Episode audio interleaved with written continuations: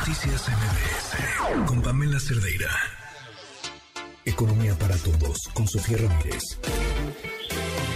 Sofía, ¿cómo estás? Muy buenas noches. Buenas noches, tan contenta de estar aquí contigo en estos días prenavideños. ¿Cuántas posadas llevas? Así es, cuéntanos.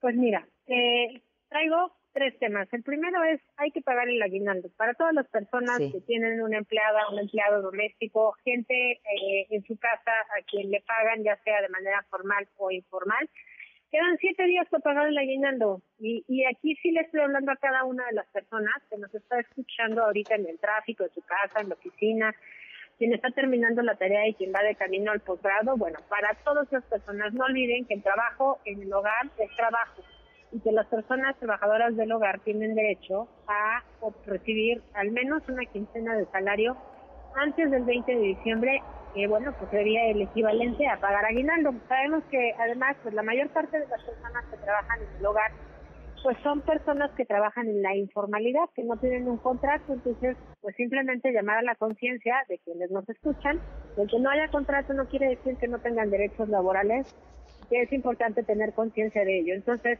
pues mira, las personas que trabajan en casa, en la informalidad, son menos del 7% de quienes trabajan en la informalidad.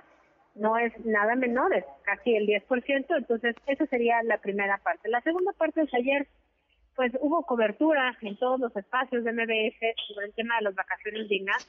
Pero en concreto me gustaría compartirles no solo la reflexión de que, uno, sí, ya tenemos más vacaciones para eh, todas las personas trabajadoras, pero ojo aquí, recordemos que el mercado laboral mexicano, cuatro de cada diez personas que trabajan están eh, en un empleo formal, el resto no. Por lo tanto, tanto las vacaciones como el ajuste al salario mínimo le aplican a estas cuatro de cada diez personas. No quiero minimizar el 40% de la población, de hecho 44% de la población de 15 años o más con un trabajo. Pero no podemos olvidar que eso no es nada ni es suficiente si consideramos que seis de cada diez personas están en un empleo informal y que bueno, pues dependen de la fiel interpretación de la ley y las obligaciones de quienes les emplean. Entonces, creo que esa parte también es sumamente importante, porque además recordemos que una persona con un empleo bien remunerado es una persona que tiene muchos más incentivos a trabajar bien, a ser más productiva, a aprender en su empleo y por supuesto, pues a generarle un, una, un rédito a quien le emplea. Esa sería la segunda parte, Pan. Y la tercera parte es un poco más aburrida, porque fíjate que el día de ayer la Reserva Federal subió la tasa de interés en 50 puntos base en Estados Unidos. Esto es importante, en Estados Unidos, pasando a la parte superior del rango a una tasa de interés de 4.5% anual. Es el séptimo aumento desde 2018 y es la última decisión de política monetaria del año.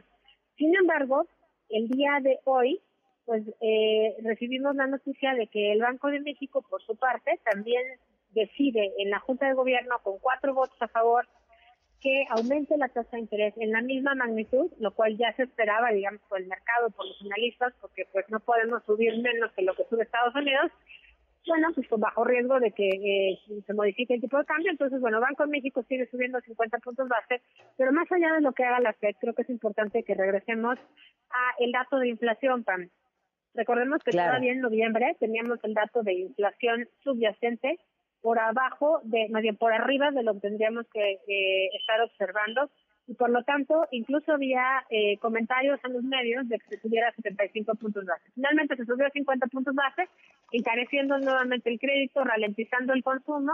Y pues por eso tuvimos cifras según la del Buen Fin menores a las esperadas, menores a las que hubo el año pasado eh, y bueno, pues esperemos que eso se traduzca en menor inflación en el mes de diciembre, también. ¿Que eso suceda? Tengo, tengo fe en que eh, en el mes de noviembre, la segunda quincena, eso más que fe es una revisión de los datos. Sí vimos cómo se contrajo ligeramente la inflación subyacente, que esa es la que nos importa que se controle. En ese sentido, Pan, creo que tenemos una buena chance de que la inflación, al menos de la primera quincena de diciembre, la subyacente, no siga aumentando. Es normal que en la última quincena del año, por todas las fiestas navideñas, la demanda por mercancías, la Navidad, la tradición de regalar cosas, sí sube un poco los precios de manera generalizada. Pero por eso es bien importante que no perdamos de vista que el Banco de México sí está haciendo bien su chamba, está subiendo la tasa de interés porque no podemos dar por sentado de que la inflación ya se controló. Y más bien tendríamos que seguir observando mes a mes, quincena a quincena, cómo va modificándose la inflación subyacente, que es aquella marca los precios del mercado y no la de los precios energéticos, la de las cuotas de gobierno, la de los subsidios, los estímulos, que bueno, pues por ejemplo, son todos aquellos que están en la no subyacente y que son las que, las que han venido jalando para abajo las mediciones de inflación. Respondiendo a tu pregunta, más que fe, tengo interés en saber si la disminución en las compras relativas de este año del Walgreens no están empezando ya a efectivamente mermar el crédito y por lo tanto sí está habiendo ya una incidencia de la política monetaria en los patrones de consumo, en la demanda agregada y por lo tanto empezar a frenar la inflación subyacente. Acuérdate que además pues la política monetaria no es que afecte a la gente de un día para otro. El Banco de México sube su tasa de interés y los bancos pues empiezan a considerar en función de las expectativas hacia adelante de cuánto más van a subir la tasa de interés, empieza a hacer modificaciones en los créditos eh, al, al consumidor, a la consumidora, digamos a la tarjeta de crédito, a la hipoteca, pero eso hacia adelante. ¿Qué expectativas hay de que se controle la inflación? ¿Qué expectativas hay de que el Banco de México siga subiendo la tasa de interés? Y por lo tanto, cuando hoy suben la tasa de interés, tenemos que esperar que eso tenga un impacto en el consumo, los patrones de inversión de consumo, hasta dentro de seis meses, un año, incluso hasta dos años.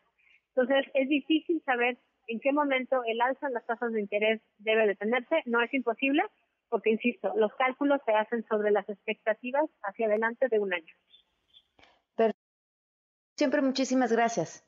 Un fuerte abrazo, Tom. Hasta luego. Noticias